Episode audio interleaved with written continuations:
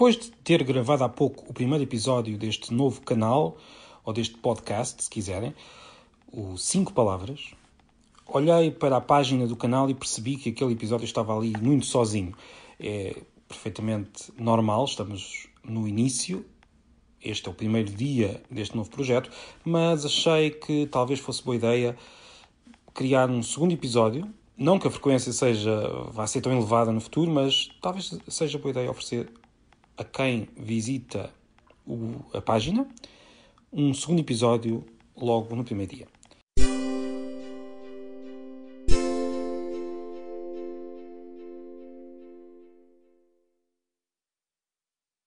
Para isso, recupero um texto que escrevi há uns anos e que acabou publicado como capítulo do livro 12 Segredos da Língua Portuguesa. Este texto descobre, num outro livro, que vou já referir, algumas palavras que fazem falta à nossa língua. Nós costumamos dizer muitas vezes que há esta ou outra palavra que não são traduzíveis de português para outras línguas. Uh, isso talvez não seja bem assim, mas discutimos isso no outro dia. Mas o que é certo é que podemos fazer o exercício ao contrário. Que palavras estrangeiras são difíceis de traduzir para português. Encontrei alguns exemplos num magnífico livro que, que recomendo desde já, Lingo. O autor é um jornalista linguístico, como ele se define, chamado Gaston Doran, ou Gaston Doran, eu não sei bem como se pronuncia o nome, é, escreveu agora há pouco tempo outro livro chamado Babel, muito recomendável também ele, mas este é o livro mais antigo, é um percurso pela Europa através das línguas e é o livro ideal para quem gosta não só de línguas, como, quem gosta, como para quem gosta de viajar e para quem gosta de ver a Europa com outros olhos. No final de cada um dos capítulos desse livro, Gaston Doran escolhe uma ou duas palavras da língua que descreveu em cada capítulo, palavras essas que faltam na língua inglesa. Temos de ter em atenção que, ao contrário do que por vezes se diz, estas não são palavras intraduzíveis. Todas estas palavras podem ser traduzidas, só que para traduzi-las temos de usar mais do que uma palavra é algo perfeitamente banal para um tradutor. Nós nem sempre podemos traduzir uma palavra por outra palavra. Por vezes temos de traduzir usando uma expressão, usando uma frase, até, quem sabe, em certos casos, um parágrafo. Mas sim, é verdade. Há línguas que conseguem explicar um determinado conceito só com uma palavra e outras que gastam linhas e linhas para dizer o mesmo, a mesma coisa, o mesmo conceito. Porquê? É uma boa pergunta e talvez varie de caso para caso. Não vou aqui agora gastar muitas palavras neste assunto, mas podemos ficar, ficar-nos por isto. Há conceitos que talvez sejam mais úteis para certas comunidades do que para outras, e por uma questão de facilidade, para poupar tempo, essas comunidades acabam por criar um atalho para esse conceito, ou seja, criam uma palavra que explica diretamente o conceito, ou melhor, que se refere diretamente ao conceito, a vez de ser necessário explicá-lo de cada vez que, que queremos referir-nos a ele. Pois bem, peguei nesse livro, no Lingo, mais uma vez magnífico livro, recomendo, e folhei-o procurando quais dessas palavras que faltam em inglês também faltam ao português.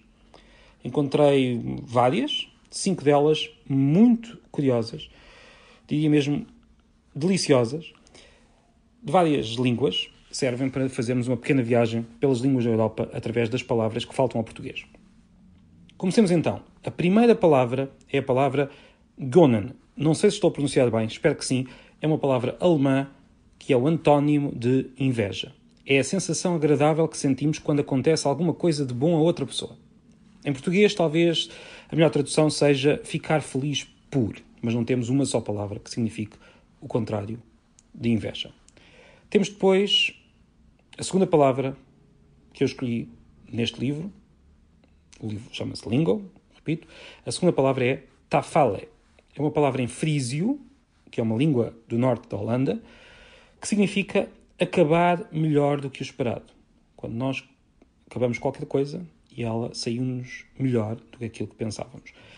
Já agora, o frísio é, curiosamente, a língua mais próxima do inglês fora das Ilhas Britânicas. Terceira língua. Terceira palavra, peço desculpa. Talaka é uma palavra bielorrussa que significa trabalho voluntário em prol do bairro. Mais uma vez, que eu saiba, que, que eu me lembro, não existe uma palavra portuguesa que diga que quer dizer precisamente este trabalho voluntário em prol do bairro. É até um conceito bastante estranho para nós. Temos depois a quarta palavra, merak, uma palavra servo-croata que significa o prazer que sentimos quando realizamos atividades simples, como, por exemplo, estar com os amigos. É um prazer. Esta palavra faz-nos falta enquanto palavra, mas sem dúvida que também sentimos este prazer de realizar atividades simples. Por fim, última das palavras que fazem falta ao português, última destas cinco palavras, é uma palavra que eu também não sei se estou a pronunciar bem, é uma palavra que vem da língua Scots.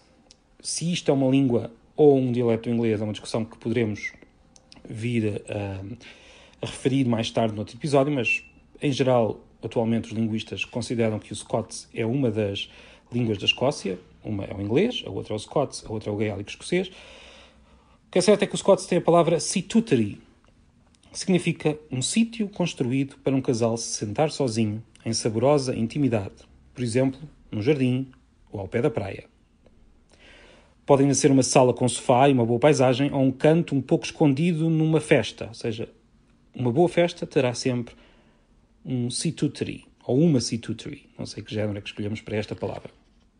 De todas, destas cinco, confesso que prefiro mesmo esta última, este situtary, que numa só palavra nos faz lembrar festas, belos recantos, com uma bela paisagem e dias felizes.